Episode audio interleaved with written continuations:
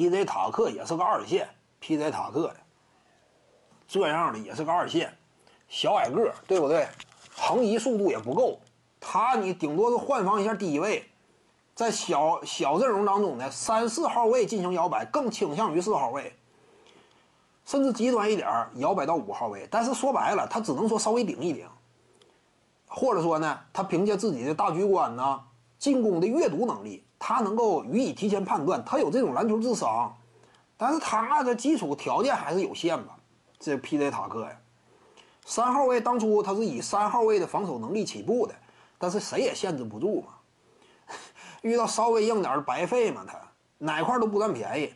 防杜兰特呢，身高不足；防这个詹姆斯呢，横移速度也不够，体 强壮程度人家都能强吃你嘛。阿泰斯特是比较适合防这个詹姆斯的。阿泰斯特呀。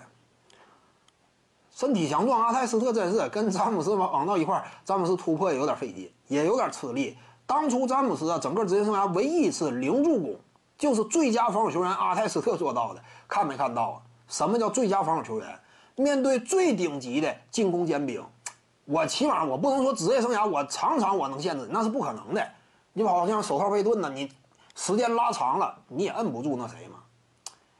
但是像阿泰斯特这种就能做到单场，我能够把你助攻封零，这也不容易嘛。当时那场那场我看过，这这个比赛很多人都有印象，因为早年间嘛，就那么些比赛可看。某支球队是观赛重点嘛，当时各大电视台都转播这个比赛，看过那会儿。那会儿有一个宣传噱头嘛，三英战吕布，对不对？当时有个噱头，三英呢就是这个姚明、麦迪和阿泰。那会儿所谓的三巨头嘛，当时组组建的，吕布呢，这话不太好听。当时是叫三英战吕布，但是这不太好听。那会儿是这么叫的。徐静宇的八堂表达课在喜马拉雅平台已经同步上线了，在专辑页面下您就可以找到它了。